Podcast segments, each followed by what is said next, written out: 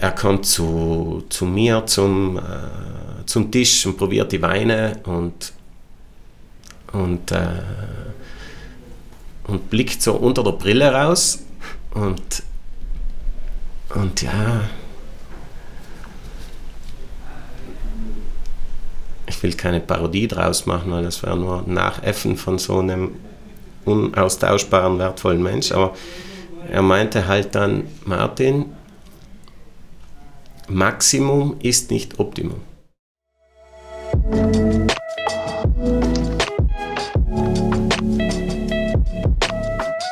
»5,1« Der kulinarische Interview-Podcast über Essen mit viel Herz, Getränken mit viel Seele und Menschen mit viel Leben. Mein Name ist Sebastian Enste und ich wünsche viel Unterhaltung.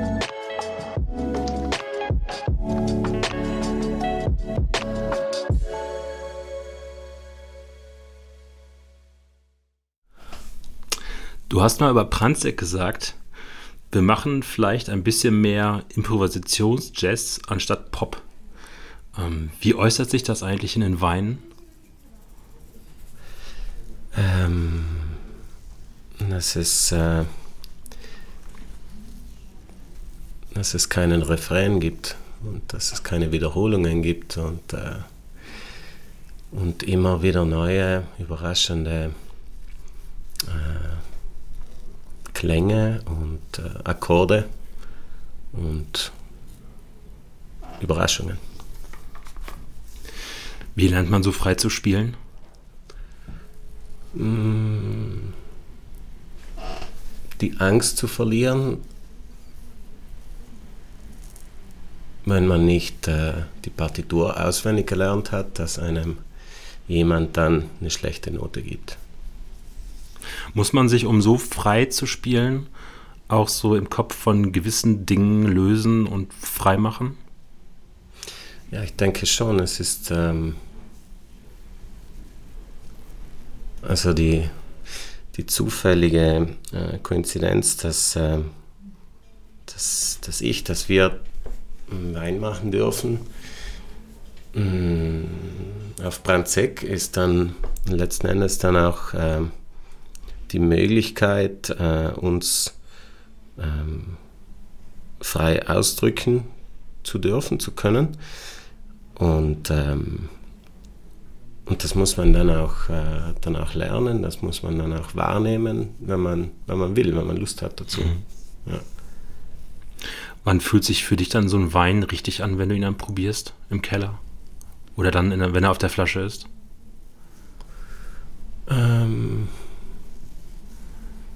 Das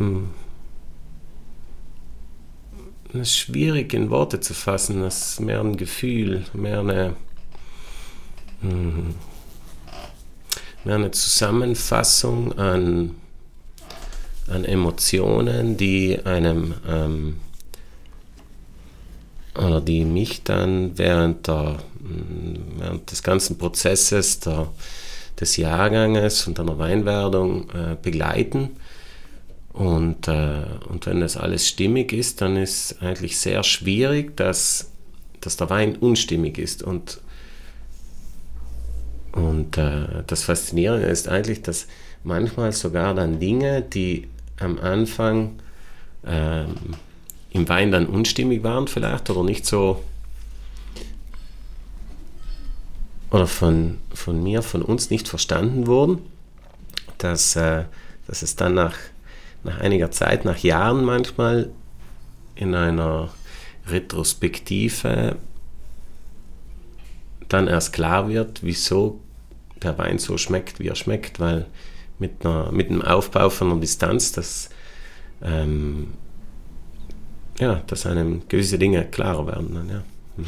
Du hast mal über einen guten Wein gesagt, also für dich ein guter Wein ist, wenn man einen ersten großen Schluck trinkt und dann gemeinsam die ganze Flasche, dann müssen die Gespräche durch den Wein belebt werden. Ähm, wie schafft man diese Balance und Tiefe, aber auch diese Belegung, äh, Belebung und Trinkanimation eines Weines dann? Wie man, wie man sie schafft. Ja, dass es Tiefe hat, aber nicht anstrengend wird, dass es dann trotzdem mm. der Drang zum nächsten Glas. Ja, das ist eine sehr gute Frage. Nicht? Ich glaube, ähm, da hilft einem die, die Yin-Yang-Geschichte, die 500, 501, die, diese, diese, Balance, diese Balance von oben und unten gut. Und ich denke, wenn man, so wie, so wie du sicher viele Weine getrunken haben wirst, die sehr intellektuell oder geplant sind, äh, die mögen zwar vielleicht perfekt sein, aber, aber sie geben einem nicht diese, diese Tiefe, diese, diese Zufriedenheit. Und andere Weine, vielleicht die jetzt null Plan haben und einfach nur entstanden sind, so weil sie, weil sie so halt auf die Welt gekommen sind, denen fehlt es manchmal vielleicht an tieferem Sinn. Und wenn diese beiden Faktoren zusammenkommen, dann, dann ist es groß. Geht es euch auch darum, mit euren Weinen bei Menschen ein Gefühl zu erzeugen, wenn sie ihn trinken? Mm, ja, bestimmt, aber wir hatten, wir hatten ja vorhin schon Gelegenheit, darüber zu sprechen. In erster Linie geht es mir darum, dass es bei uns was bewegt, der Wein. Und, und du sagst bei den Menschen, aber es gibt halt ganz viele Menschen und es kann nicht sein, dass, dass bei jedem Mensch was bewegt. Also ähm, wir haben keinen Universaladapter für alle, für alle ähm, Endorphin-Ausschüttungsknöpfe, ähm, die man betätigen kann. Und deswegen, ich denke, nachdem, nachdem er nach dem universellen Glücksgefühl durchs Weintrinken, nach dem ähm, nachdem wir streben und das, das was, was wir suchen, das äh, ist eben genau diese, diese beiden Geschichten durch, durchs Denken, durch die Kulturführung des Menschen, eine Interpretation zu kriegen von dem, von dem Traum, von dem Ort, dass es anschließend dann auch, ähm, sei es ein Wein ist, der intellektuell ist, aber auch einfach der durstlöschend ist. Mhm. Das, ich glaube, beide Sachen sind wir, mm, sind wir einfach sehr, sehr interessiert drin, äh, dran, die, die zu bewirken durch unsere Weine. Ja.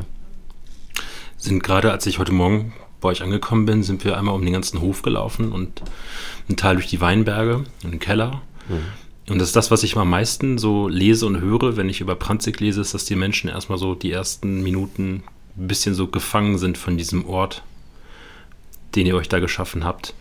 Ähm, wenn du da dein ganzes Leben schon aufgewachsen bist und das ihn jeden Tag siehst, merkt man noch diese Schönheit und dieses Besondere daran?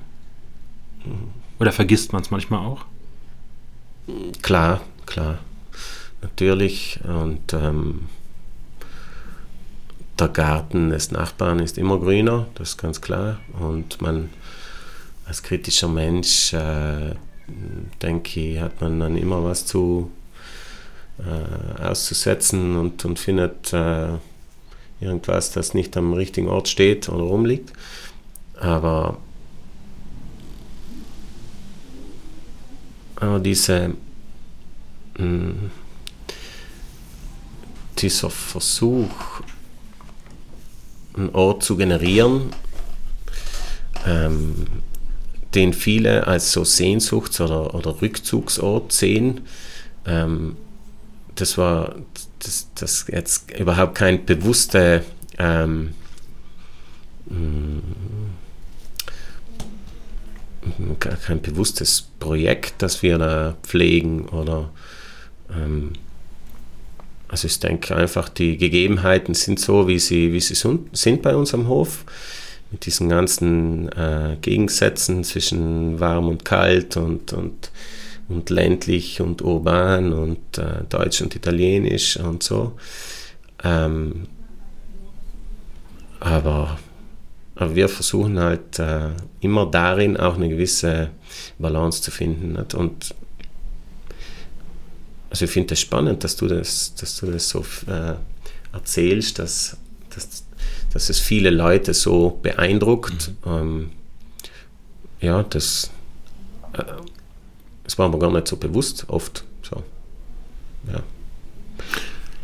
Wie ist das, wenn du ein paar Tage nicht da warst, weil du auf Reisen warst und dann diesen engen, kurvigen Weg wieder hoch zum Hof fährst? Das, äh,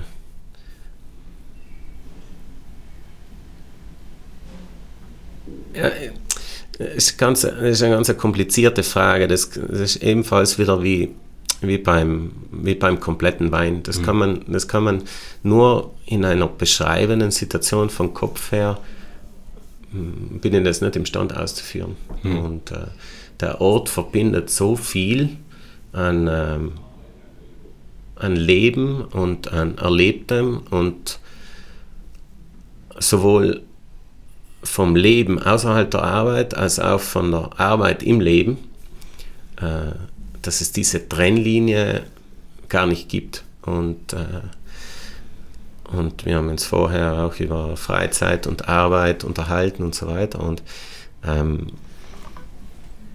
an, diesem, an diesem Ort sind die, sind die Grenzen zwischen, zwischen allen Dingen, zwischen allen Sphären fließend. Und genau das macht, genau das, ich glaube, dass das ein, ein zentraler Punkt ist, wo ich in erster Linie jetzt nur schwer erklären kann, um was es geht. Und mhm. zweitens auch vielleicht, dass man es nur ähm, greifen kann, wenn man sich tiefer darauf einlässt. Gibt es auch mal Zeit, wo du Distanz zu dem Ort brauchst? Äh, natürlich, und die würden mir sogar wünschen, dass das äh, öfter vorkommen würde. Ähm, aber durch die Bindung an die, durch die Verantwortung gegenüber, gegenüber dem Ort, gegenüber der, die Pflanzen, die Tiere, der, der Menschen, ist die Entfernung eine, oder es sich für mich, für, für mich selber, es sich entfernen von dem Ort, ähm, nicht so einfach. Und ähm, das ist, äh, ist eine sehr spezielle, das ist eine sehr spezielle Bindung und, ähm, und eine sicher auch eine große, eine große Herausforderung, ähm, zu, dort zu leben und, ähm, und das in nicht in den Details, sondern im, im Ganzen zu erfassen. Mhm. Gibt es einen Lieblingsplatz von dir? Mm, ja, ja, gibt es unterschiedliche, gibt's unterschiedliche Plätze, aber ähm, äh, es gibt unterschiedliche Plätze, weil sie unterschiedlich von der Wahrnehmung sind. Es gibt Plätze, die visuell erfasst werden, es gibt Plätze, die von, von ähm, vom Wohlbefinden, weil vom Schutz her besonders sind und es gibt Plätze, die einfach vom, äh, einfach vom von der Stimmung, auch von, von, äh, von der Geräuschkulisse her besonders sind. Und das, das sind verschiedene.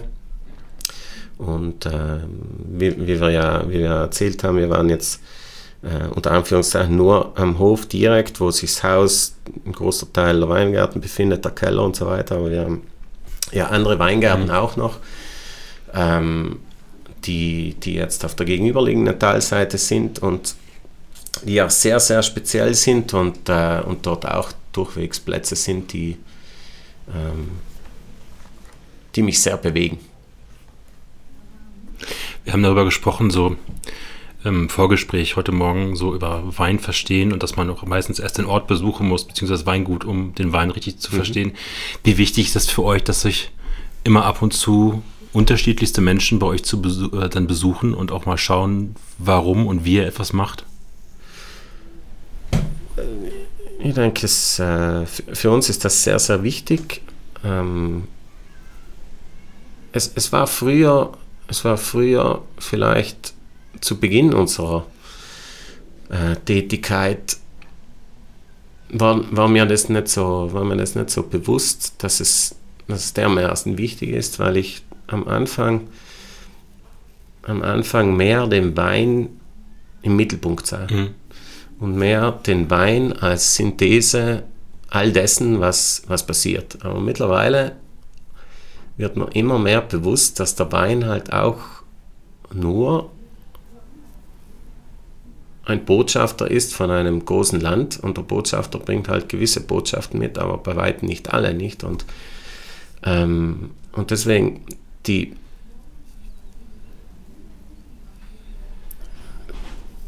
zum, zum Hof zu kommen, das Gefühl zu haben, ähm, wie sind die Leute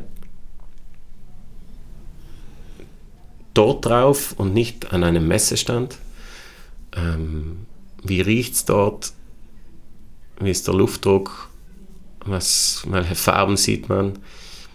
Ich glaube, das ist einfach essentiell, nicht in, in, einer, in einer gesamtheitlicheren Betrachtungsweise ähm, den Wein zu sehen und auch das, das Gesamtprojekt. Nicht jetzt, wie gesagt, wir machen halt zufälligerweise Wein, aber, aber andere produzieren halt äh, Käse oder machen Schuhe. Und, und sich dann ähm, den Ort des Entstehens dieser, dieser, dieses Kondensat von, von, von, von diesem Handwerk, von diesen Menschen dann anzuschauen, wo, wo ist diese Werkstatt, wo ist dieses Feld, wo ist dieser Weinberg. Ich glaube, das ist viel, aussagekräftiger, viel spannender als letzten Endes nur äh, den, ja, den, den, den Speck oder den Tennisschläger in der Hand zu halten. Und, ähm, und deswegen macht es mir große Freude, wenn, wenn die Leute herkommen und, und ähm, sich auch die Zeit nehmen, es ja auch nicht selbstverständlich ist, ähm, sich anzuhören, sich anzuschauen, zu, zu schmecken, zu riechen, was, was an dem Ort wirklich stattfindet. Und, ähm, und durch dem vielleicht dann eher interpretieren, fühlen können, können, weshalb unsere Weine so schmecken, wie sie schmecken. Was nehmt ihr von den Besuchern für euch mit? Ganz viel, ganz viel. Ähm, ganz viel Verschiedenes. Und äh, Gott sei Dank sind die Besucher zum größten Teil sehr spannende, interessante Menschen. Und, ähm, und so wie äh, du musst jetzt meinen Freund und unseren Händler aus der Schweiz zitieren, in Severin, äh, von Cultivino, den Geschäftsführer, Besitzer. Und ähm, als wir vor einigen Jahren dann aufgenommen, aufgenommen worden sind im äh, Sortiment von Cultivino und wir uns gegenseitig besucht haben und so, dann ähm, sagt er, ja eigentlich, ich nehme keine neuen Betriebe mehr auf wegen des Weines. Ich, mich interessieren nur mehr die Menschen. Und das fand ich einen unfassbar schönen und spektakulären Satz, weil im Endeffekt bin ich auch der Meinung, dass genau diese, diese Botschaft oder diese, dieses Medium Wein ja eigentlich dafür da sein soll, äh, Verbindungen aufzubauen, äh, damit Menschen zueinander finden nicht? Und, und sie nicht trennen. Und, und für uns als, als Alpenbewohner, wo der Bär und der Wolf hinter jeder Ecke lauert, ist es angenehm, wenn Menschen ähm, aus der ganzen Welt in Frieden kommen, um Austausch zu suchen. Und, ähm, und wie ich davor gesagt habe, durch den, dass wir halt durch, durch diese Aufgabe der, der, der, des, dieses, dieses, ähm, dieser Symbiose mit dem Boden und mit den Pflanzen und mit den Tieren und mit den Menschen, die hier leben und wachsen sind, ist es unheimlich schwer, äh, hier wegzukommen und umso schöner ist, wenn es, äh, so wie jetzt bei dir, äh, wenn Leute uns besuchen. Und das ist eigentlich die, das ist eigentlich ähm, eine super Genugtuung, ja. Als du zwölf Jahre alt warst, ist dein Vater gestorben. Ähm, sechs Jahre später, mit gerade mal 18 Jahren, hast du dann den Hof übernommen, den deine Mutter und deine Schwester zwischenzeitlich geführt haben.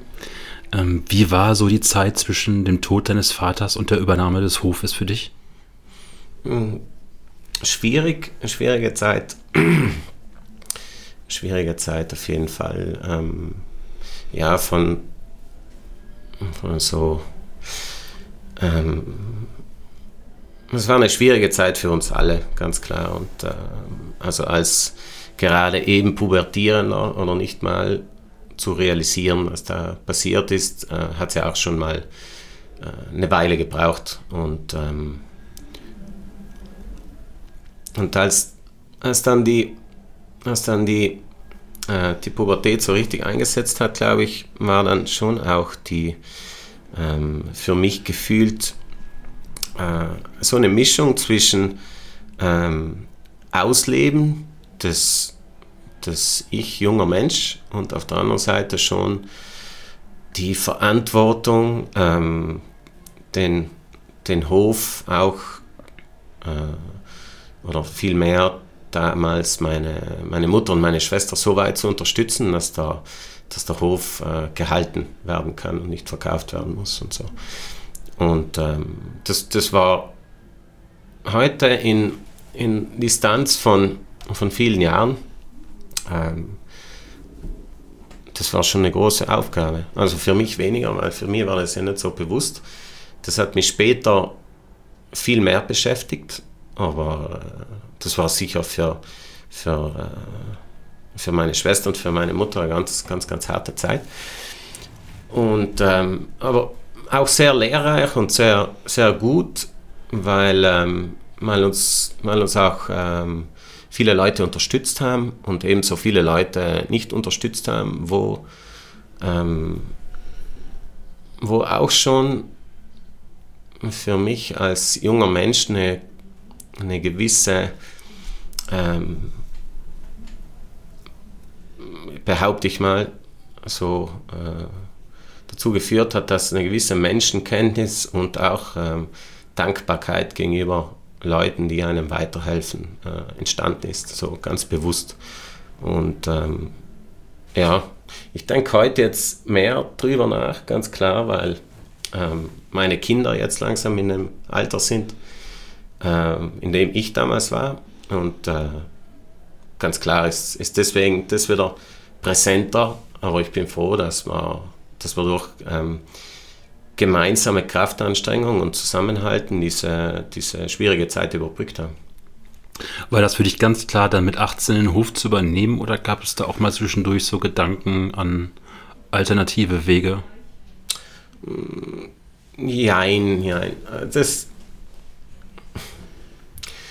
ist eine schwierige Geschichte. Ist eine schwierige Geschichte. Ich denke, ich bin heute, heute sicherlich nicht mehr der Mensch, der ich früher war, ganz klar. Ich bin auch 30 Jahre älter mittlerweile, aber in der Zeit hätte es für mich keine Alternative gegeben, schon mal durch die, ähm, durch die Wertschätzung und Verpflichtung gegenüber ähm, meiner Mutter und meiner Schwester. Und ähm, wobei ich schon unterstreichen möchte, dass ich glaube, dass sie, dass sie auch verstanden hätten, wenn ich was anderes machen hätte wollen. Und äh, äh, aber ich habe mir gedacht, das machen wir jetzt einfach so und, und es wird dazu führen, dass, äh, dass es genug ist zum Überleben, weil im Endeffekt ging es damals wirklich ums Überleben, nicht? Und ähm, und die Alternativen hatte ich zwar gesucht, auch ganz lustige Geschichte, die habe ich so, glaube ich, noch nie erzählt. Ähm, da ich ja, also, also ich war ziemlich talentiert und ein guter Schüler. Und ähm, ich hatte ja nach der Mittelschule, das heißt also nach der achten Klasse, äh, gab es die Möglichkeit, eben eine landwirtschaftliche Schule zu besuchen, die, die dreijährig ist und die einem so das Einmaleins der Landwirtschaft erklärt. Oder äh, das Abitur zu machen, beziehungsweise eben ähm, nochmal fünf Jahre dran zu hängen. Matura, wie es in Italien heißt. Ähm, damals ähm, durch Einfluss von verschiedenen Leuten äh, stand dann die Entscheidung fest, diese Landwirtschaftsschule zu besuchen. Nach zwei Jahren, wo ich dann wirklich, ähm, also die Schule war vielleicht zu einfach gestrickt. Ähm, und, und dann gab es eben so die Möglichkeit, die es damals noch nicht so gab, so wirklich, dass mit äh, einer Aufnahmeprüfung ähm, möglich gewesen wäre, von der zweiten Klasse dieser, dieser berufsbildenden Schule in die dritte Klasse Oberschule, ähm, also elfte Klasse, äh, in diese Oberschule zu wechseln. Und da gab es halt verschiedene Fächer, die an dieser Berufsschule nicht unterrichtet wurden. Und im Sommer hätte ich die Zeit gehabt, mich da vorzubereiten und habe dann, das waren fünf verschiedene Fächer und äh, da habe ich äh, auch Nachhilfeunterricht hatte ich da bei ein, zwei Geschichten wie technisches Zeichnen und Physik und so weiter nicht und, und auch Englisch und so und ähm, und das war ganz witzig und eigentlich ich kann mich noch genau erinnern, da war die Leichtathletik-WM, ich glaube in Stuttgart, kann, kann das sein? Ja, ich glaube 94 ja. war es in Stuttgart. Und ich hatte halt, es, es das Schlimme war, dass es gab halt viele Fächer, die mir überhaupt nicht lagen, so wie Mathematik und Physik und technisch Zeichnen. Hm, währenddem in Englisch mit kaum Lernen war ich dadlos in der Lage, dann äh, die Prüfung zu schaffen. Aber aber die anderen Fächer waren halt schwierig und ich habe eigentlich nichts gelernt im Sommer oder kaum und viel Leichtathletik-WM geschaut, das kann ich mir noch gut erinnern. Und dann irgendwann, Anfang September, kam dann diese, mm, diese Aufnahmeprüfung. Okay. Und dann ging ich da hin und äh, mit eigenartigem Gefühl und es war so irgendwie eine Geschichte, wo ich, wo ich schon erahnt hatte, dass das so eine da gibt es einen, einen, Sprung in die nächste Kaste. Aber die, die Hüter der Kaste, die hatten nicht so Freude, dass da wer Neues dazukommt. Und, und von den fünf Fächern waren vier dann positiv und gut auch. Auch die pythagoreische Schnecke habe ich hingekriegt. Aber Mathematik war halt eine Katastrophe. Und äh, ich habe mir sogar einen Spickzettel auf, äh, auf die Hand geschrieben und eingesteckt, aber es hat alles nichts genützt. Und da bin ich halt kläglich gescheitert bei einer Prüfung. Und dann, das wusste ich noch nicht, und, aber zwei Tage nach diesen Prüfungen ruft mich der, der Direktor der Schule an, dieser Oberschule. Und, äh, und da war gerade 800 Meter Lauf, ich kann mich genau erinnern. Und, und dann ruft er mich an, meine Mutter ruft mich zum Telefon, damals logischerweise kein Handy und nichts. Und, äh, und dieser Direktor spricht mich an und sagt, ja, Herr Goyer, und ähm, muss Ihnen leider mitteilen, dass halt die Mathematikprüfung halt äh, negativ war und, und äh, leider können wir Sie eben nicht äh, in die dritte Klasse aufnehmen, aber wenn Sie möchten, äh, können Sie sich ja heuer beweisen und wir nehmen Sie in die zweite Klasse auf. Und, und dann habe ich kurz nachgedacht und zwei Sachen sind mir durch den Kopf gegangen. Erstens, das 800 Meter Rennen dauert nicht so lang. Und die zweite Geschichte, ich schaffe es auch ohne Abitur. Und äh, genau, das war, das, das war witzig. Ja. Genau. Wie ist die Gefühlsfeld mit 18, wenn man dann so alle Papiere unterzeichnet hat und dann steht man so selbstverantwortlich, auch wirtschaftlich selbstverantwortlich auf dem Hof? Ja, das, also es war schon sehr pro forma auch natürlich, nicht? weil als mein Vater gestorben ist, da ich ja minderjährig war, gab es aus, ähm, aus dem Betrieb heraus, das sieht das italienische Recht so vor, gibt es eine Erbgemeinschaft. Und diese Erbgemeinschaft kann erst aufgelöst werden, wenn alle Erben volljährig sind oder mündig. Und ich war ja nicht äh, mündig als äh, Minderjähriger. Und äh, als 18-Jähriger also meinte halt meine Mutter und meine Schwester, jetzt könnte man die Rechtsform ändern sollte man ändern, weil viele Dinge auch dadurch blockiert wurden. Und es steht ja eh fest, dass du das übernimmst und also machen wir das. Aber es war noch nicht so, dass ich dann jetzt rein bin und äh, mit 18 und habe dann alles umgekrempelt. Erst, äh, erstens mal war ich halt auch in einer jugendlichen Sturm- und Drangphase mit allen möglichen Dingen ausprobieren und da ging es einfach darum, eine neue Rechtsform zu finden und dann langsam, langsam äh, irgendwo dann die, den Weg äh, in die Zukunft vorzubereiten für einen Betrieb. Ja. Damals gingen die Trauben noch komplett in die Genossenschaft?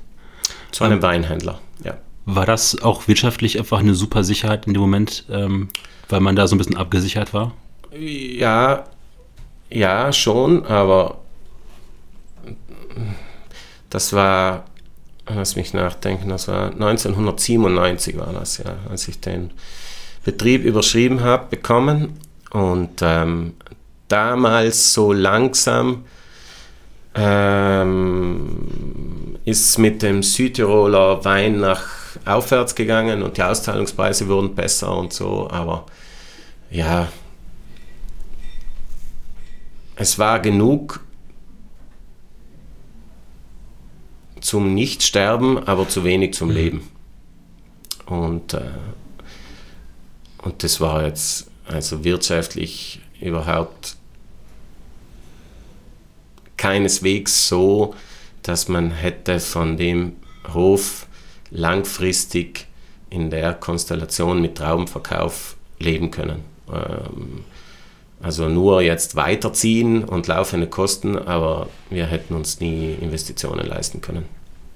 Und, äh, ähm, aber das, das war damals so. Ähm, und äh, für mich auch, auch früher schon, schon ab so, als ich 15, 16 war, ging ich ja regelmäßig zu anderen Winzern, zu anderen Bauern und habe dort äh, nebenbei gearbeitet. Also, also immer das, was ich selber brauchte zum, zum Leben, fürs Motorrad, zum Ausgehen und für, für Bier und Schnaps und Wein, das habe ich mir immer selber verdient, sozusagen. Ja. Wann kamen so die ersten frühen Gedanken zur Veränderung von Pranzek? Ähm, ja, so mit, ich glaube, so Ende der 90er Jahre war, war mir dann klar, dass ähm, dass es keine Möglichkeit gibt, quantitativ in Südtirol was zu bewegen. Bedingt einfach durch die Flächenknappheit, durch die äh, unfassbar hohen äh, Flächen- und Pachtpreise. Und, ähm, und ich habe ja mehrere verschiedene Dinge damals äh, nebenberuflich gemacht. Ich habe äh, für eine Genossenschaft äh, gearbeitet, dort ähm, ähm, Ernteproben gemacht, also in einem Genossenschaftskonstrukt gearbeitet. Ich habe dann für, für einen befreundeten äh, Rebschuler Beratung und Verkauf gemacht und, und schon immer in dem Kontext Landwirtschaft, Weinbau. Aber irgendwie hat mich das alles, das war zwar alles recht lustig und irgendwo hat das immer sofort auch geklappt, also von rein beruflich, wirtschaftlich. Aber es hat mir, es war mir zu bieder. Und es war mir immer zu trivial. Und, ähm, und dann hat mich langsam der Wein angefangen zu interessieren, weil, äh, weil irgendwelche Leute, Freunde angefangen haben, Wein zu trinken und, und damals war ich ähm, auch stark eingebunden in Vereinswesen, so mit Jungwinzern und so Geschichten.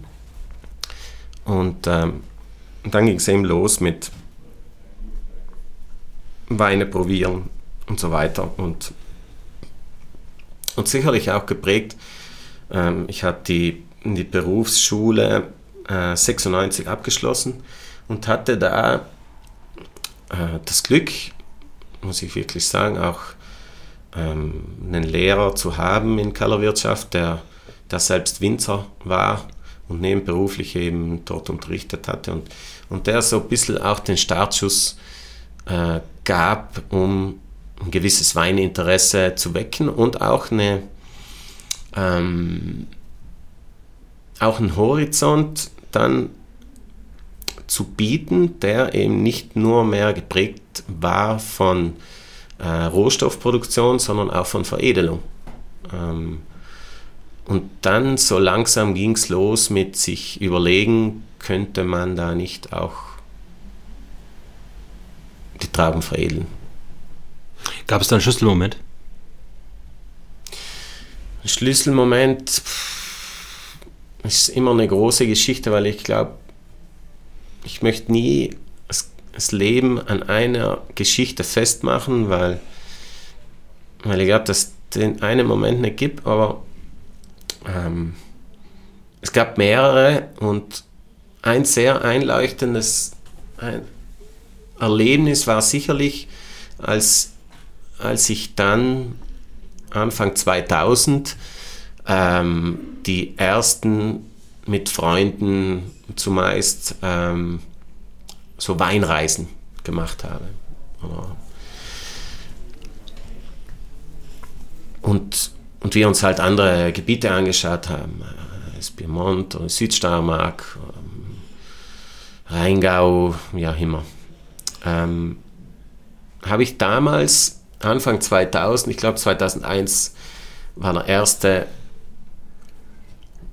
2001, 2000, 2001 waren so die ersten Fahrten, die ich unternommen habe.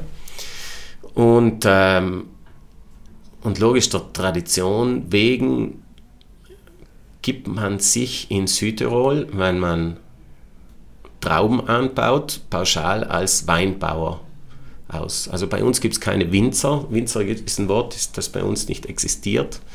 Äh, aber man ist Weinbauer. Und und bei dem ersten Ausflug, ich kann mich erinnern, wir waren in der Südsteiermark und, und bei einem jungen Pärchen und, und die haben Sachen gezeigt und, und, und, und Weine probieren lassen. Und, und dann fragen sie mich, hast du eine Flasche mit zu tauschen? Und dann, nö. Also. Und dann fragt mich der, der ja, aber du bist ja Weinbauer. Und das war schon ein Schlüsselmoment, dass ich verstanden habe, dass eigentlich ein Riesenmissverständnis herrscht in der Definition Weinbauer oder Traubenanbauer. Und, und, und das hat noch sehr sauer aufgestoßen, dass ähm, wenn man nur Rohstoffproduzent ist, eigentlich ja zwei Drittel vom Kreis man selber ähm, gar nicht blickt. Und, ähm, und dann habe ich umgehend angefangen, auch Wein zu machen. Äh, ganz lustig äh, mit, mit, äh, mit zwei Schienen. Das ist ganz lustig. Also ich kann mich noch erinnern, dass ich sogar äh, darüber nachgedacht habe, drei verschiedene Linien zu machen. So. Das ist also ganz lustiger Gedanke. Wir heute große Genossenschaften. Ich wollte drei Linien machen. Nicht? Also immer noch ein paar hundert Liter, aber ganz die Premium-Geschichte, dann so so Mittel, ne, dass halt für jeden was dabei ist, immer nur ein paar Flaschen und so ein Zechwein. Also ja, ganz lustig. Und, ähm, und so in die Richtung ist das dann passiert und dann war ich halt auch ganz glücklich, dass ich halt so vielleicht ein oder zwei Barriques gebrauchte an, an, äh, an Wein produziert habe und, ähm, und einfach ausloten wollte, was kommt da raus. Und ähm, ja, das, das, so, so ist losgegangen. Ja. Hat dir eigentlich in den Anfangsjahren, als du dich dann 2009 den ersten eigenen Jahrgang offiziell gemacht hast, jemand gefehlt, der so ein bisschen beratend zur Seite steht? Wo dann so der Verlust des Vaters dann nicht kompensiert werden konnte? Also der Verlust des Vaters, der kann glaube ich, nie kompensiert werden. Aber in dem speziellen Fall, glaube ich, mm, durch den, dass mein Vater jetzt bis auf Wein für Eigengebrauch keinen Wein gemacht hat, war jetzt dieser Faktor jetzt nicht der ausschlaggebende. Ähm, Im Gegenteil, ich glaube, ähm, auf, auf Brandseck hat keiner gewartet. Und, und das muss auch heute noch keiner machen. Und, äh, und deswegen auch die, die Freiheit, einfach selber zu interpretieren, sich anzusehen, was da, was da rauskommt, ähm, die hat mir immer getaugt. Und, und so, ich war selber, ich war selber lange Berater. Berater ist ein ganz schlimmes Wort, aber ähm, und sich, ich habe habe heute noch das Gefühl und hat es damals auch, dass man sich vielleicht nicht zu stark auf Dritte verlassen sollte. Mhm. Also gerne die Meinungen anhören und gerne den Austausch, aber letzten Endes geht es darum, wenn schon dein Name oder in dem Fall meiner draufsteht, dann muss ich es auch selber verantworten. Und du kannst dann im Background zehn Berater haben, aber mh, mm, zum Schluss musst, musst du selber dafür gerade stehen. Und deswegen denke ich, ähm, selber aus, aus den äh, Konsequenzen und aus den Fehlern lernen, ähm, war, mir, war mir sehr wichtig und selber einfach den, den Prozess durchzumachen. Viele Winzer, die dann nach ihrer Ausbildung auf die, auf die Wanderjahre gehen, die kommen dann irgendwann zurück in den elterlichen Betrieb und wollen so ein bisschen rebellieren. Ähm, wo konntest du für dich rebellieren? Ah, das ist eine gute Frage. Ähm, das ist eine gute Frage. Also mir wird oft unterstellt, dass ich ein Rebell bin. Wobei ich bin so ein gutmütiger Mensch, dass ich, dass ich dem nie folgen konnte. Warum? Ähm, ich habe ich hab ein, ein spannendes Leben, also das glaube ich schon, aber so richtig rebelliert glaube ich nicht, dass ich das habe. Aber ich versuche die, die Freiheit, die jeder in seiner Entwicklung, in seinem Individuationsprozess als Mensch haben sollte, durch, durch einen Austausch mit anderen und durch durch diese Weinwerdung Ausdruck zu verleihen.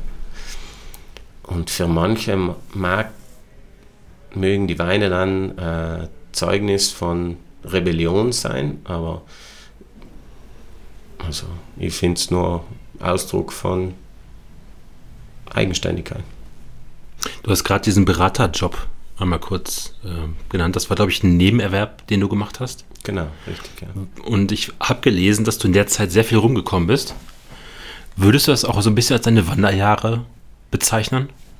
Unbedingt, unbedingt, ohne Zweifel. Dass, ähm, ähm, ich hatte in der, in der Retrospektive, weiß ich heute, dass wenn es mir erlaubt gewesen wäre, ähm, anhand der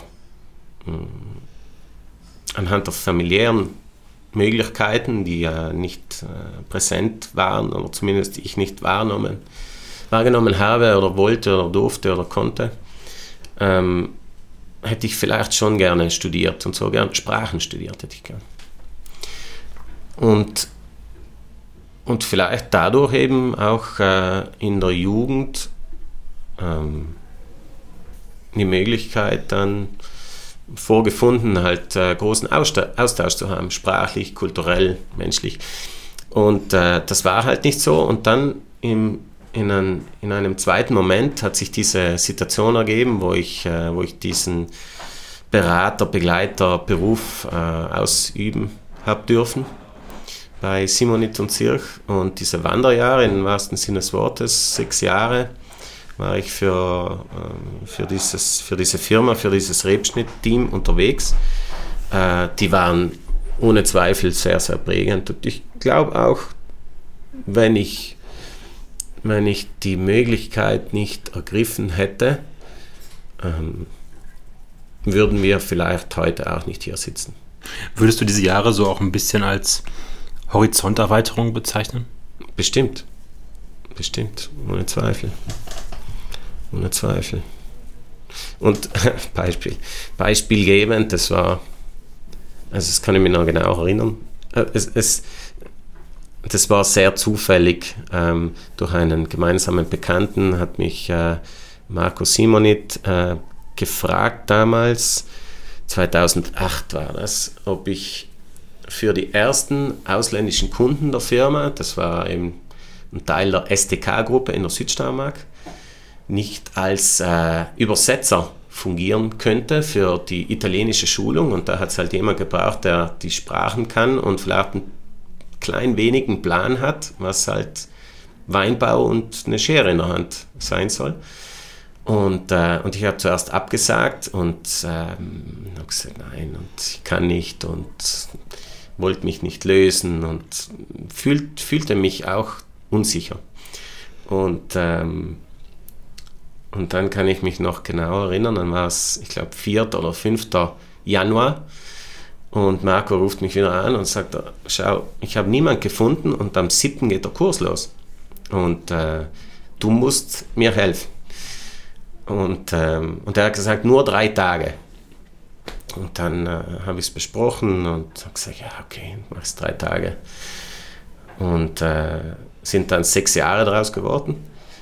Ähm, und die erste Fahrt ging nach, äh, nach Ratsch äh, in die Südsteiermark. Und wenn man, wenn man von Spielberg aus dann, ähm, oder vielmehr Ausfahrt Ehrenhausen, äh, dann durch den Wald durchfährt, durch diesen, durch diesen sehr dichten Wald, durch, äh, mit, der, mit der knapp geteerten Straße und viel, ähm, und viel Laub auf der Straße. Das war ja im, im, im, Januar und Schnee und dann denkst du, und hier soll Weinbau sein und hier soll, und, und hier soll was stattfinden und, und dann, ähm, dann kommen wir dann kommen wir in, äh, jetzt fast in ein Weingut und dann ins andere und, und äh, am zweiten Tag dann zu, zu Dement.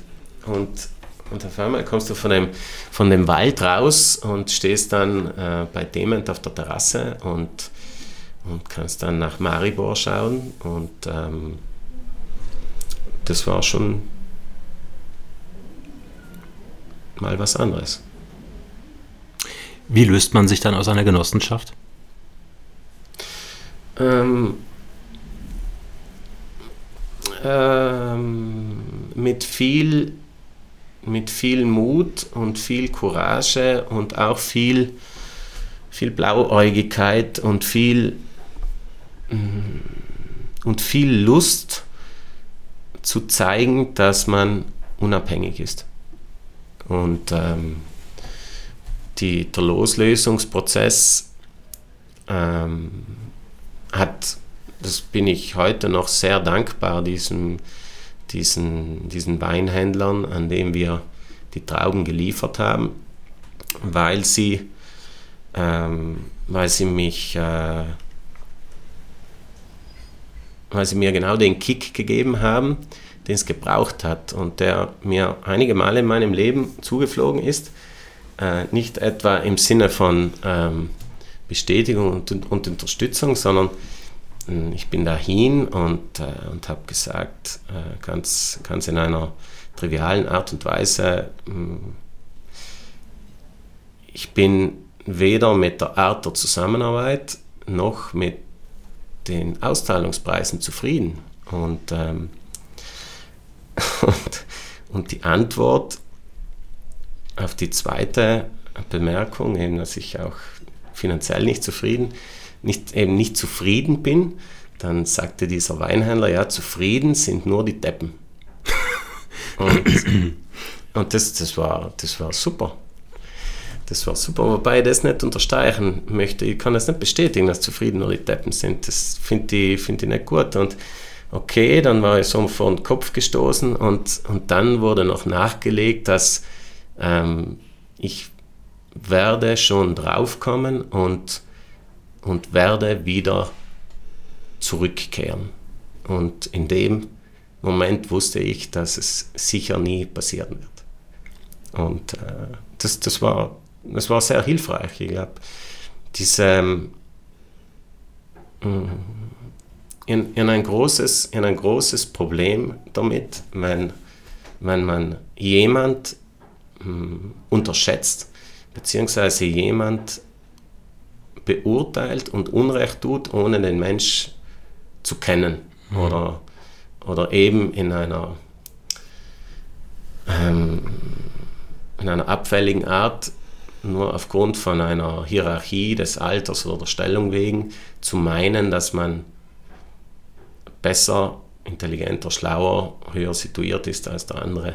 Und, ähm, und mich kann man sehr gut mit so einer Aussage kriegen, um dann äh, genau das Gegenteil zu erzielen, eben mich zu motivieren, den Leuten zu zeigen, dass es eben nicht so ist. Und da setzt man sich hin, denkt so über seine Weinberge nach und welche Weine man machen will und schreibt sich einen Plan auf oder hattest du da erstmal gar keinen Plan? Also wenn ich mal ablebe, dann wird es von mir bis auf vielleicht ein paar Podcasts und Interviews nicht viel Plan geben, weil ich habe ich habe mir immer Dinge gut gemerkt und ähm, ich schreibe eigentlich kaum was auf. Und, ähm, und es gibt und es gab auch nie einen Businessplan. Und, ähm, und das ist sicher ein großer, ähm, das ist sicherlich ein großer Mangel von mir, das ist mir bewusst, weil manche Dinge auch besser funktionieren würden, wenn ich das mache, aber, aber es liegt mir nicht. Und Dinge, die mir nicht liegen, ich tue mir so hart, mich selber zu was zu nötigen, was ich nicht gern mache. Mhm. Und deswegen, na, das war, das, das ist so im Kopf und im Bauch entstanden. Wie ist das dann, wenn aus den eigenen Weinbergen ähm, die Trauben, die man da salopp gesagt jahrzehntelang abgeliefert hat, äh, wenn dann da die ersten eigenen Weine dann im Keller liegen und anfangen zu gären, beziehungsweise dann die Gärung vollzogen haben?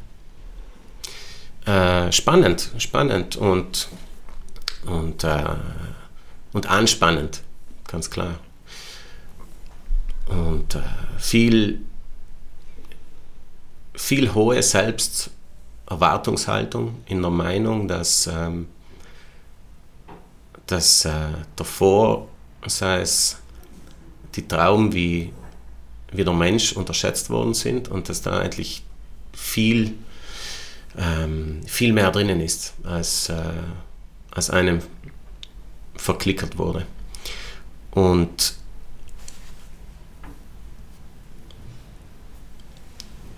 Und diese anfängliche Erwartungshaltung, wie ich vorhin versucht habe zu erklären, hat auch darin dann gemündet, dass wahnsinnig viel Energie und auch Spannung in die Weine gesteckt wurde. Und, ähm, und jetzt in der Retrospektive natürlich zu viel, aber das in einem Entwicklungsprozess ist das ja durchwegs okay, weil Dinge, die man zum ersten Mal macht oder, oder wo man eine gewisse Ehrfurcht, Angst, Respekt hat, da da investiert man halt vielleicht mehr Zeit, mehr Energie, mm, mehr Willenskraft und ich, ich glaube, unsere ersten Jahrgänge sind, sind mehr, mehr Weine des Kopfes und, und des Druckes als des Bauches und des Gefühls.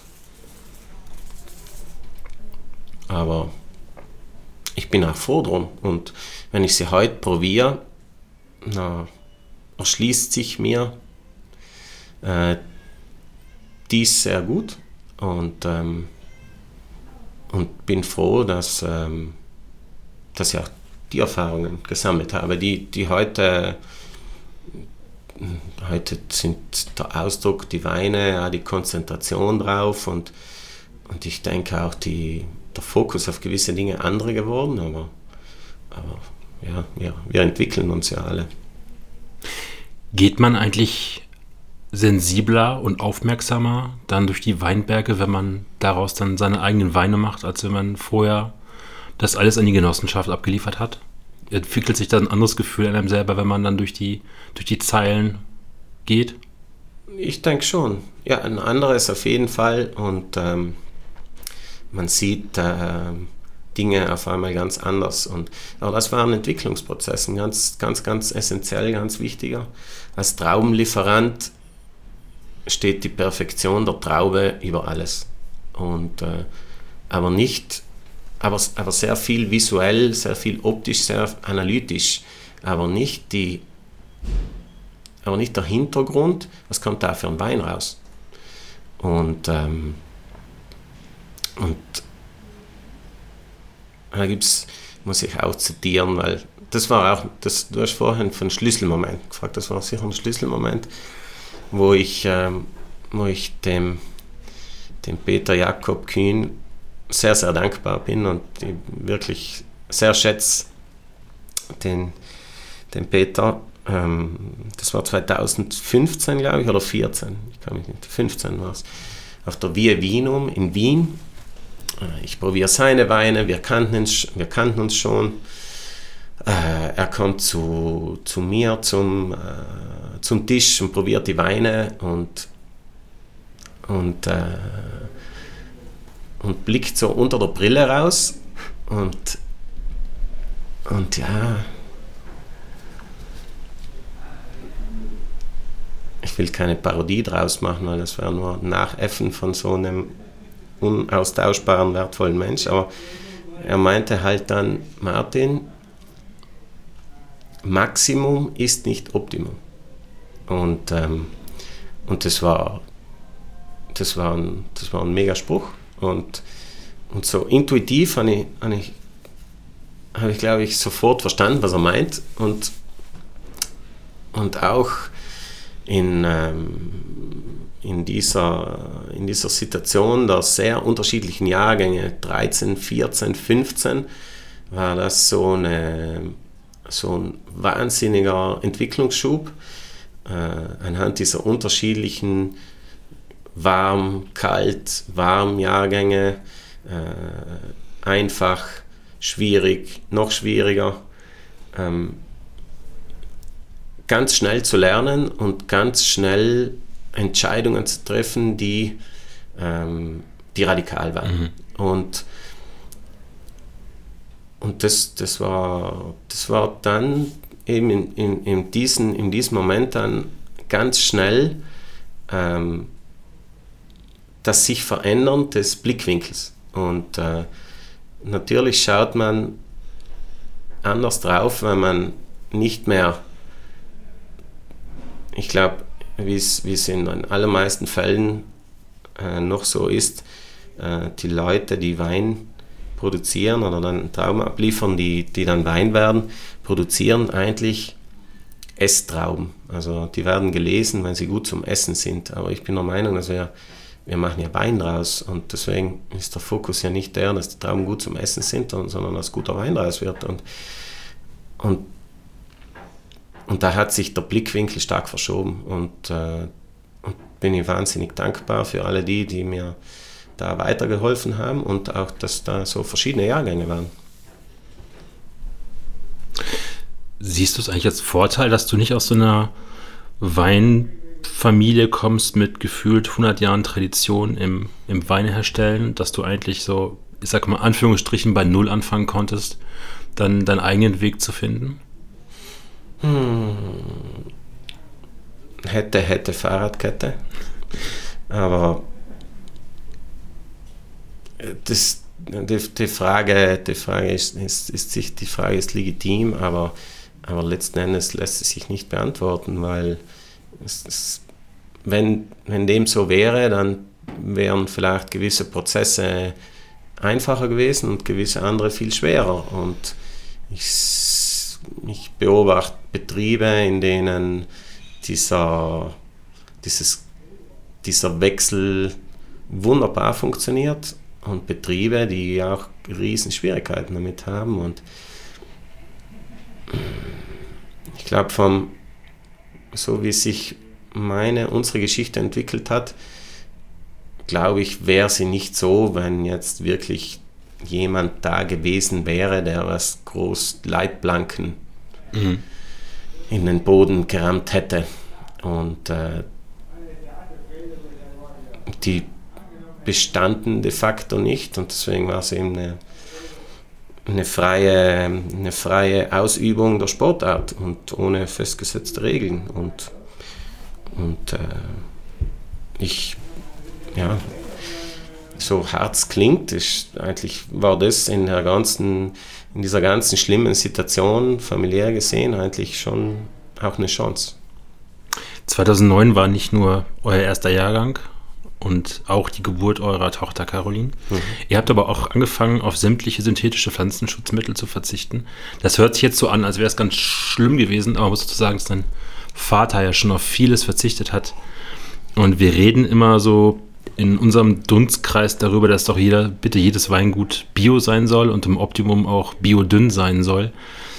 Aber braucht man als Winzer da so auch so ein bisschen Mut, sich da aus diesem Rahmen dann zu lösen, weil der ja auch Sicherheit gibt, wenn man synthetische Mittel einsetzt und dass dieses Loslassen auch so ein bisschen Kraft erfordert, das dann einfach mal zu machen?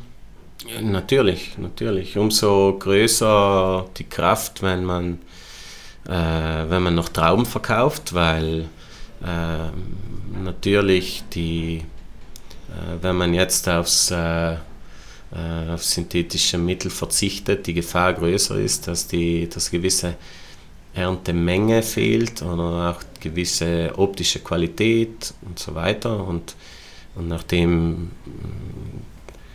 man ja vom Traumverkauf lebt und wenn das dann nicht so rund läuft, dann ist es natürlich schwierig, wenn, wenn die Arbeit äh, nach, mm, mit, mit äh, nachhaltigen biologischen Anbau dann nicht honoriert wird. Äh, das, war, das war ein großer Prozess. Das war vor allem ähm, die Angst verlieren, ähm, Menge aufs Spiel zu setzen. Und, äh, und ich bin halt in, einem, in einer Situation geboren, wo es, äh, wo es darauf ankam, was anzubauen, Trauben anzubauen, die zu verkaufen und von ihnen zu leben. Und, und wenn man dann äh, sozusagen den, jetzt vom ersten Stock runterspringt, aber unten ist keine Luftmatratze, dann muss man halt schon gute Gelenke haben und die, und die Knie müssen fit sein. Und, ähm, und da, muss man, äh, da muss man halt gehörig aufpassen, dass man sich nicht den, den Fuß bricht. Ähm, aber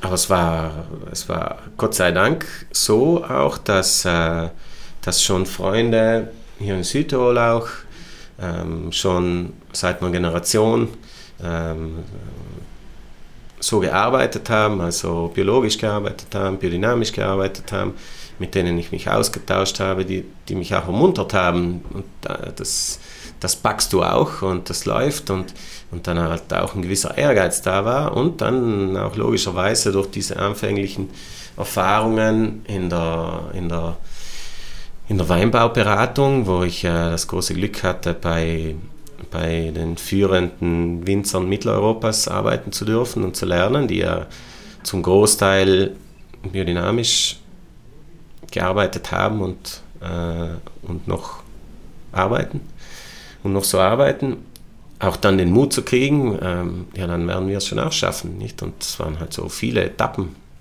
viele Unsicherheiten und letzten Endes geht es halt das viel gebashte Wort Nachhaltigkeit ist halt schon auch in erster Linie eine wirtschaftliche. Mhm. Und, und wenn man im Background kein, ähm, keinen äh, Investor hat oder, oder kein Hotel oder kein, äh, keinen äh, doppelten Boden, dann geht es halt letzten Endes auch darum, dass sich die ganze Geschichte selbst trägt. Und mir war von Anfang an enorm wichtig, auch wenn am Anfang noch andere, bis 2015 noch andere Einnahmenquellen neben dem Wein bestanden haben, dass, dass dieser Betrieb, dieser kleine Weinhof Brandseck sich selber tragen muss.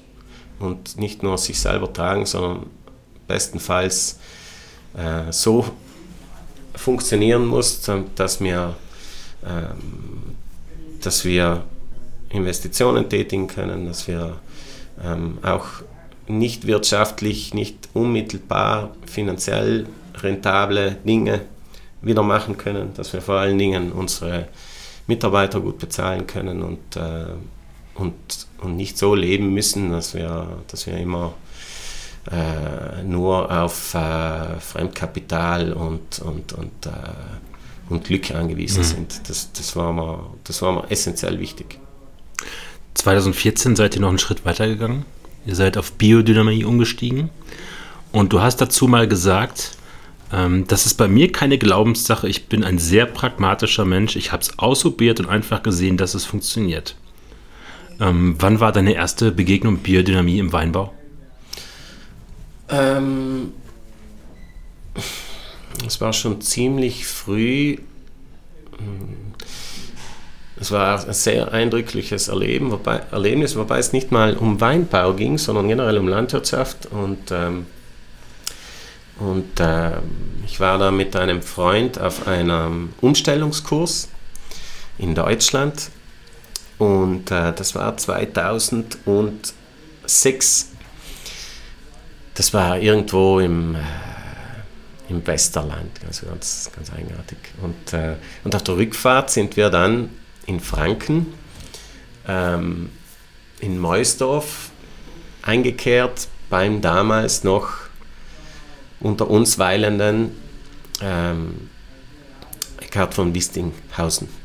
Und äh, alter, betagter Mann, aber ja immerhin einer der äh, der führendsten Köpfe und noch äh, sein Vater ja noch in engen Kontakt mit, äh, mit Pfeiffer und ich glaube auch mit Steiner und so weiter. Nicht? Und, und dann saßen wir da in der, in der äh, in diesem, in diesem Salotto, würde man auf Italienisch sagen, dieser, in diesem großen Gemeinschaftsraum mit offenem Kamin und sehr, also sehr einfach und reden halt oder reden. Also ich wusste ja damals wenig und nichts über Biodynamie und habe nur davon gehört.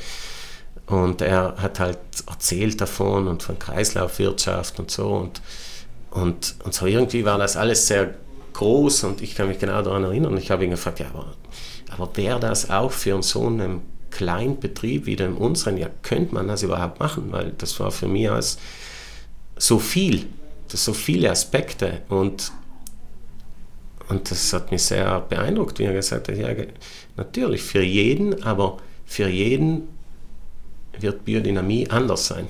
Und, ähm, und mein Lieblingszitat von Steiner, das was der Meißner Georg immer mantraartig gesagt hat und das, was man auch wiederfindet, die Individualität des Betriebes und dass es eben, Steiner hat nie davon gesprochen, dass jetzt alle, ihr sollt nicht mir folgen, sondern ihr sollt euch selber in eurem Hof diese Individualität bilden. Und das ist eigentlich, das kommt mir sehr gelegen. Und das, ähm, ich finde das, ich find das, äh, das Individualitätsprinzip ein unglaublich wichtiges, um, um ja in einer Gesellschaft zu leben, aber immerhin sich selber auch am Leben zu erhalten oder einen Betrieb oder einen Hof. Und das waren so die ersten Berührungspunkte und danach logisch ähm, dann Weine und Betriebe und, und, und da muss ja, weil wir vorher über, über ihr gesprochen haben, damals kam dann ähm, Philine äh, zu uns äh, auf den Hof und hat ja zwei Jahre mit uns gearbeitet. Zuerst haben wir ja zusammen noch ein Jahr bei Simonit und Zirch gearbeitet und Philin, äh, die ich sehr, sehr schätze und ähm, die wirklich ein unglaublich wichtiger Mensch ist äh, für mich, für uns, ähm, hat damals aufgrund ihrer dreijährigen Erfahrung äh, auf Odinstal beim Andreas schon einfach sehr viel Input und Know-how mitgebracht. Und äh, sie hat auch die ersten Versuche gestartet und, und für mich war das eben wie damals Wistinghausen dann sagte, ähm, für mich war das noch viel, weil es gibt in einem Betrieb halt unglaublich viele Dinge zu tun und damit man sich auch auf, auf ich sage mal ganz einfach dann auf die Präparate, die Wirkungsweise, was damit erzielt werden soll, dann einlässt, dann, dann muss man eine gewisse Ruhe, eine gewisse Geduld, eine gewisse Widmung dafür haben. Und, äh, und die hat definitiv Filin mit eingebracht und dann bei Versuchsparzellen dann auch bewiesen, dass, dass der Einsatz der Präparate was bringt. Und das war für mich einschneidend genug zu sagen, das machen wir. Spürt man da eine Veränderung in den Weinbergen und auch später in den Weinen? Absolut. Was verändert sich da? Ähm, die Leuchtkraft und ähm, die Energie, was, was äh, anschließend herrscht und ähm, äh, äh, auch wieder eine Geschichte, die man, die man rational nicht erklären kann und obwohl es gibt jetzt sehr viele Studien und Versuche und so weiter, aber ich habe es immer so empfunden, das Ausbringen, ich, ich fange so an, das Ausbringen um nur einen Teil der Biodynamie, jetzt, wo es jetzt direkt um Präparate geht. Biodynamie ist viel mehr in meinen Augen eben.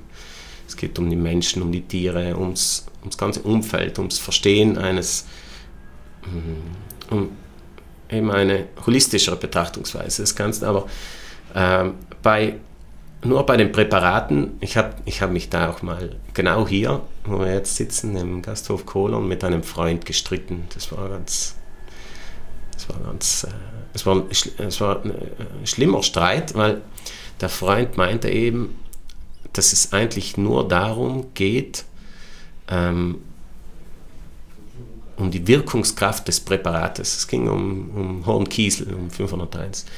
Und, und ich behauptete damals, und ich bin immer noch der Meinung, dass es auch, und ich glaube eben in erster Linie darum geht, wie viel Energie bringe ich als Mensch ein, wenn ich rühre, wenn ich ausbringe, wenn ich durch den Weingarten gehe, wenn ich, wenn ich der Mittler bin zwischen diesen kosmischen Aufladen und anschließend den Ausbringen dieser, dieser Verstärkung von dem, was, was ich jetzt als der Kulturschaffende einbringen will in diese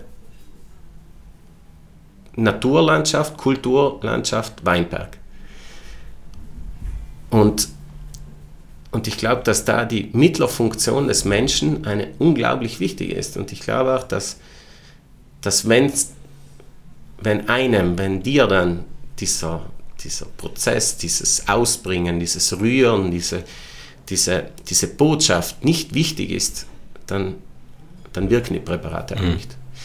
Und und im Endeffekt ist dieser Aufladungsprozess dann auch dann mit Teil dieses Weinbaujahres im Fall von Weintrauben und auch dann mit Teil, weil man ja diese Energie rein investiert hat, auch Teil wieder des Umwandlungsprozesses und dann zum Schluss strahlt so als Spiegel der Wein wieder das die ganze Geschichte aus des Jahrganges, der Emotionen, der Energie, die der Mensch reingebracht hat, in Form von, von, von, vom Wein. Und, und ich glaube eben, dass, dass es der, der Wein ja ein Spiegelbild ist, auch wieder Zitat von auch einem äh, Winzer, den ich sehr schätze, von Fred Leumer, bei dem äh, wir auch arbeiten durften und äh, in den Weinbergen und, und, und äh, die Leute begleiten durften.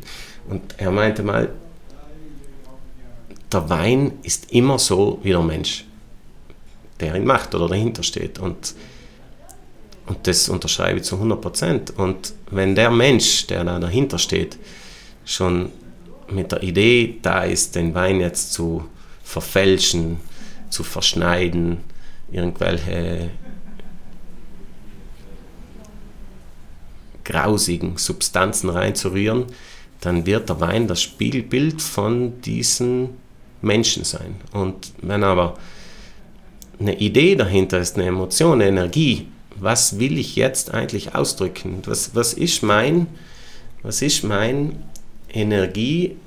Energievolumen, das ich hier reinpacke und was kommt dann anschließend zurück? Dann glaube ich einfach, dass die Biodynamie das Spiegelbild nochmal verstärkt und so ein Kiesel ist ja extrem ähm, schön, weil wenn man das ausbringt in der Früh und, das, und es, es, kommt die Sonne und es ist eine Thermik, dann hat man so eine Art Regenbogeneffekt und man sieht so eine kaleidoskopische Welt vor sich und, und auf einmal schaut die Welt viel größer aus, wie es in Wahrheit ist und deswegen viel leuchtender, viel Strahl, viel, viel mehr Strahlkraft und ich glaube einfach, dass dann ähm, dass sich das in den Weinen zeigt und, und äh, ich glaube es nicht nur, sondern ich spüre es. Wie sehr hat euch Biodyn als, als Menschen verändert? Nochmal stärker die, die Wahrnehmung. Und nochmal stärker weg vom rein hedonistischen Weltbild des, äh, des, des Winozentrischen mehr hin zu zur Betrachtungsweise, wo eben auch vor allen Dingen die, die Menschen, die Kultur, die, der Ort, wo, wo Leute leben, wichtig sind und, und welche Wichtigkeit haben für uns soziale Bindungen und welche Wichtigkeit haben, haben Lebensmittel für uns und welche Wichtigkeit haben auch eben äh, Dinge, wie ich zuvor angesprochen habe, die, die in einer betriebswirtschaftlichen Kalkulation vielleicht jetzt nicht so essentiell wichtig sind. Wir, wir haben seit wir wieder uns stärker mit, mit solchen Themen beschaffen, wieder die Tiere zum Hof zurückgeholt, zuerst die Hühner, äh, dann die Bienen, die Marion jetzt äh, seit vier Jahren, heuer das vierte Jahr pflegt, ähm, heuer zum ersten Mal mit, mit USA-Schafen gearbeitet ähm, und, und auch nochmal verstärkt, und das war auch ein Riesenschritt, seit äh, 2015 vermehrt Menschen an den Hof geholt, die uns helfen, die mit uns arbeiten, die, die mit uns den Weg bestreiten, die jetzt nicht nur arbeiten und unter Anführungszeichen stempeln, sondern eben einen Mehrwert dalassen für, für uns, für sich. Also viele, viele Leute, die ganz, ganz enge Freunde geworden sind, die vielleicht dann bei uns ein paar Wochen, Monate Praktikum machen, die, ähm, die mal schauen wollen, was, was, geht, was geht da, was geht da in, in Südtirol in so einem kleinen Weinbaubetrieb ab. Und, ähm, und diese Form des sozialen Austausches, das eben, Biodynamie heißt halt, Leben in Bewegung von meiner Warte aus oder so, so, so empfinde ich es, der hat uns stark verändert und, ähm, und uns geöffnet und das bin ich, bin ich unglaublich dankbar. Ich zitiere dich nochmal. Du hast mal gesagt, Unseren Wein sollen Leute nicht trinken, weil eine Herkunft draufsteht oder Bio, sondern weil sie ihn von jemandem empfohlen bekommen, dem sie vertrauen. Warum ist dieses Vertrauensprinzip, eure Weine bekannt zu machen oder besser gesagt ähm, weiterzugeben, wichtiger als irgendwo im Regal oder an der Weinliste in der richtigen Kategorie zu stehen? Hm.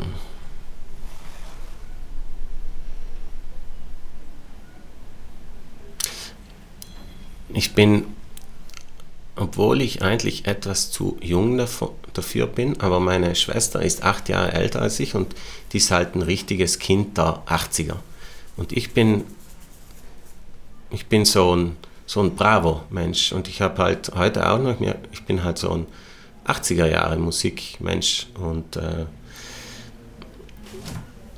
und äh, also werden schon einige lachen, die das jetzt hören, nicht? Bestimmt, aber ähm, die mich kennen, aber mh, hm, es gibt so ein, ähm, es gibt so, so, eine, so eine schöne Platte und so ein schönes Lied, so einen schönen Song auch von George Michael und der nennt sich eben Listen Without Prejudice. Nicht? Und, und mir, mir gefällt halt dieses, dieses Hören, dieses Genießen ohne Vorurteil. Und, ähm, und wir sind alle sehr einfach oder ich zumindest, entschuldige, ich möchte nicht für alle sprechen, ich zumindest bin sehr einfach gestrickt. Und natürlich hat man immer Anhaltspunkte und, äh, und malt sich, speziell wenn man was nicht kennt, malt man sich immer was aus und pflückt sich gewisse Infos zusammen. Aber ich bin sehr oft in meinem Leben dann draufgekommen, dass wenn man es nicht selber erlebt, dass man sehr gut acht geben muss, was man für Vorurteile hat. Und und ich bin ein großer Fan von empfindsamen Menschen. Und ich glaube, dass, dass, es dass es wertvoller ist heute, ähm, Empfehlung von empfindsamen Menschen zu kriegen, als, ähm, als einen anonymen Wikipedia-Eintrag oder irgendein Rating und, oder in irgendeinem Regal zu stehen oder vielleicht auch mh, mm, irgendeiner Vereinigung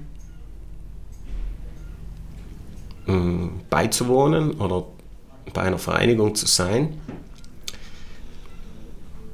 weil das zwangsläufig dazu führt, dass man einen gewissen Stempel aufgedrückt kriegt.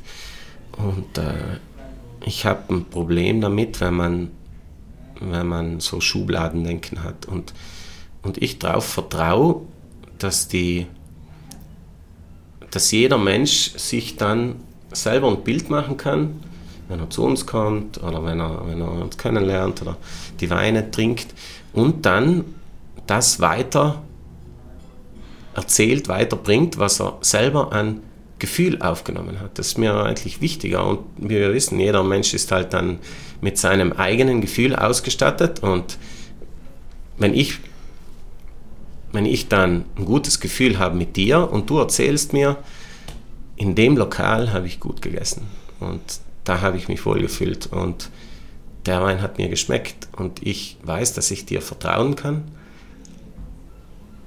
dann glaube ich, können wir ein großes Stück weiter, weil wir, weil wir vertrauen können und weil wir uns auch zurücklehnen können und nicht alles selber zerpflücken müssen und selber analysieren und nur anhand von Nummern und Zahlen alles einordnen müssen. Und, äh, und äh, jetzt habe ich viel geredet, aber ich weiß eigentlich gar nicht mal, wo wir angefangen haben, aber egal. Ich zitiere nochmal zitiere sehr gerne, das werden auch ein paar Hörer wahrscheinlich gerade wissen. Ähm, ich kann meinen Wein ausbauen, wie ich will. Ich muss keine Kompromisse eingehen und nicht, äh, mich nicht einmal dem Markt unterordnen. Warum musst du dich nicht dem Markt unterordnen? Ja, das ist natürlich sehr, also schon dick Butter aufs Brot gestrichen, ne? aber, aber äh, ich glaube, der große Irrtum ist ja zu denken, es gibt den Markt, aber es gibt halt, welchen, welchen Markt meinen wir denn? Den Automarkt oder den Samstagmarkt oder den Blumenmarkt oder den.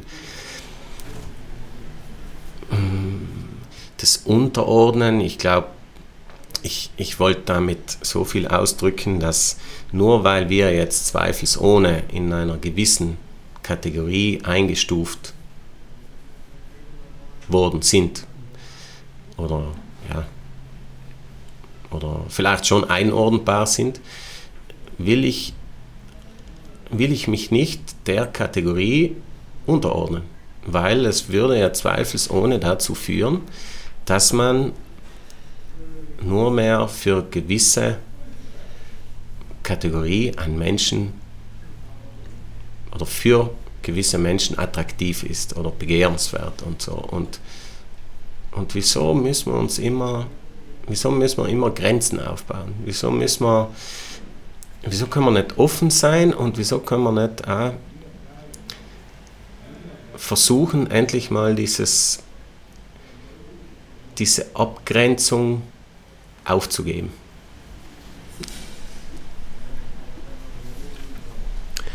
Ich habe heute Morgen auf dem Weg hierhin, bin ich ja durch halb Südtirol gefahren.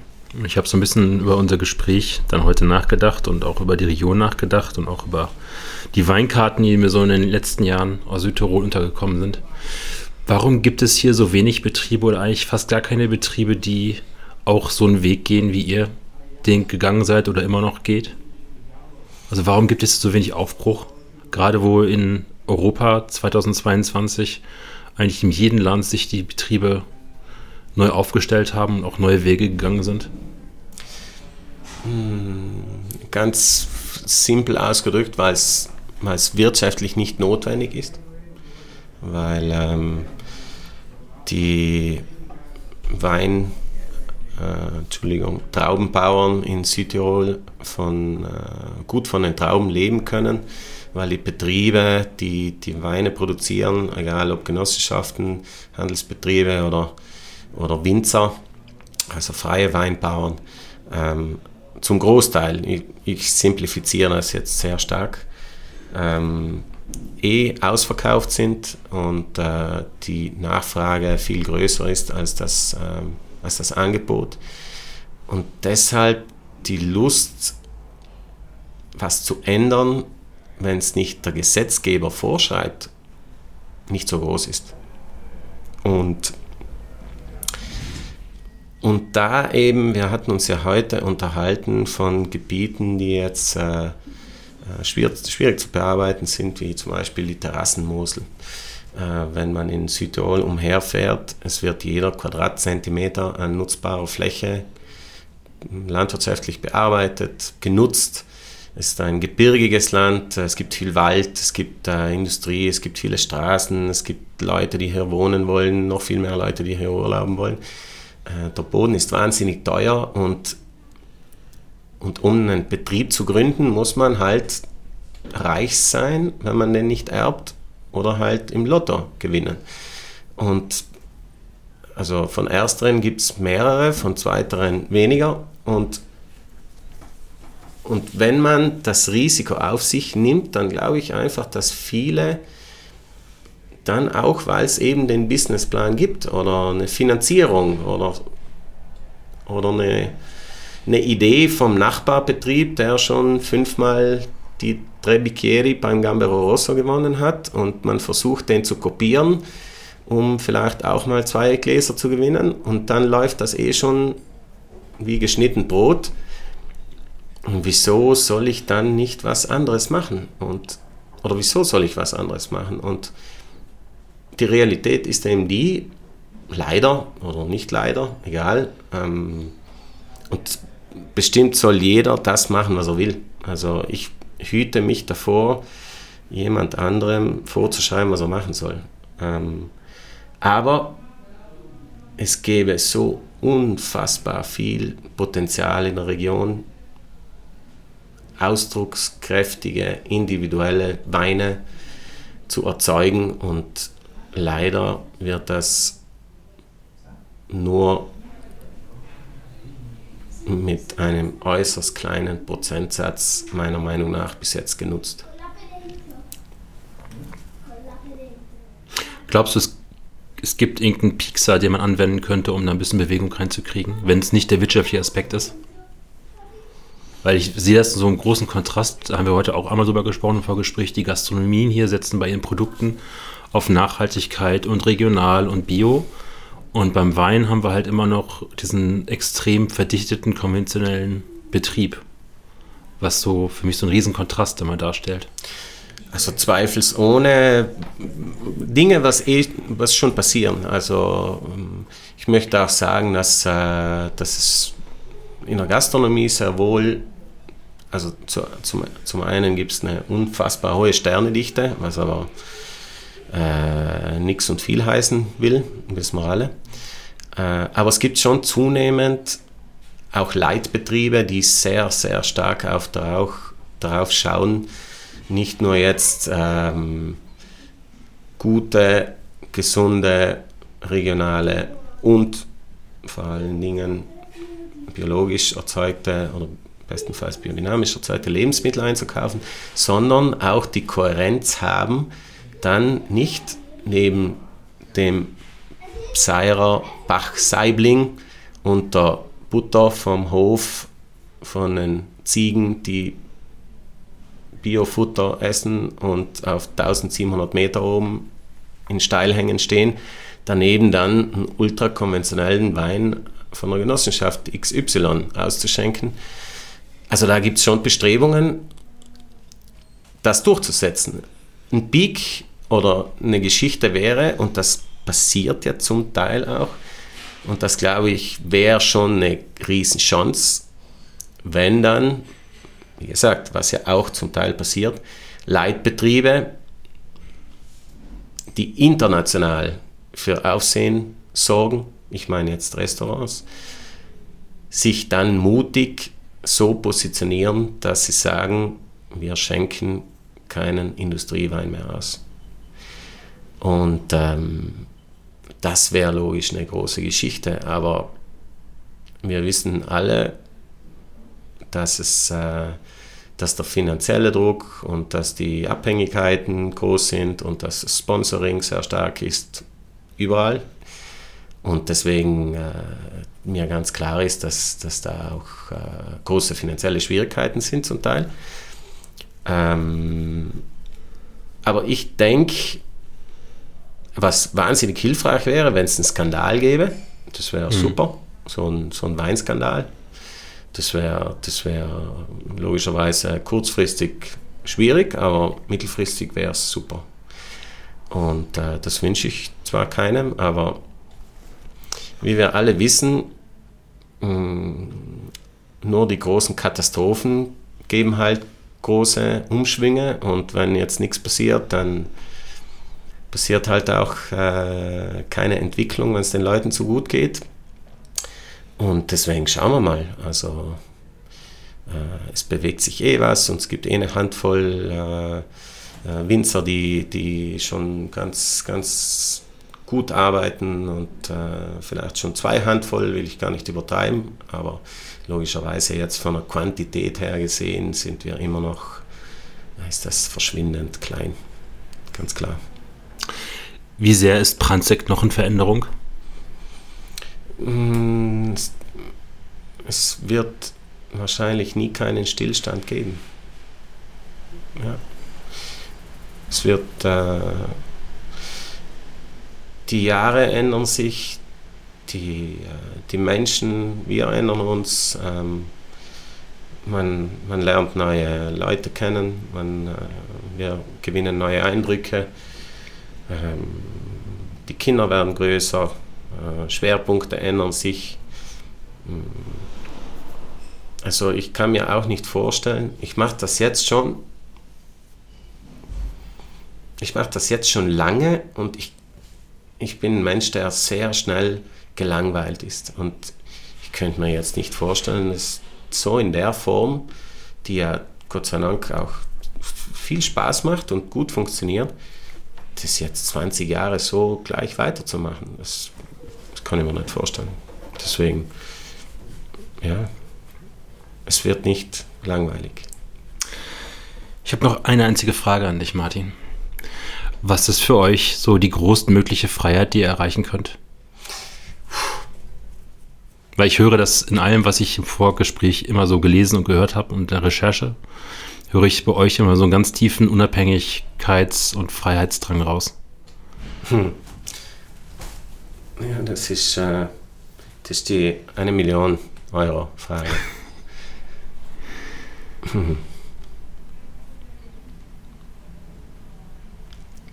Also ich würde mir, würd mir wünschen, ähm, ich würde mir wirklich wünschen, dass, äh, dass man durch diese,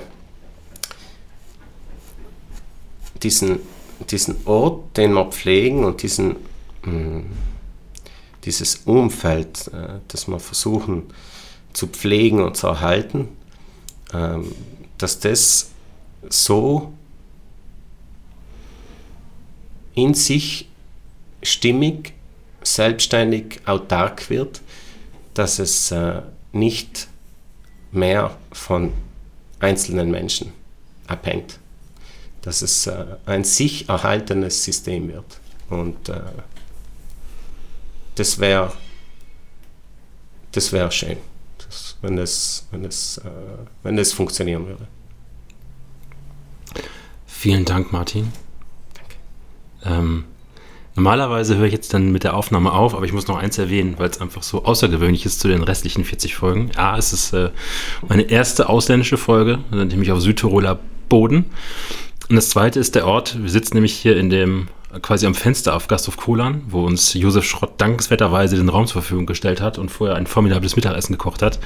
Ähm, es war wirklich die Folge auf der mit der schönsten Aussicht und äh, die ich jemals hatte.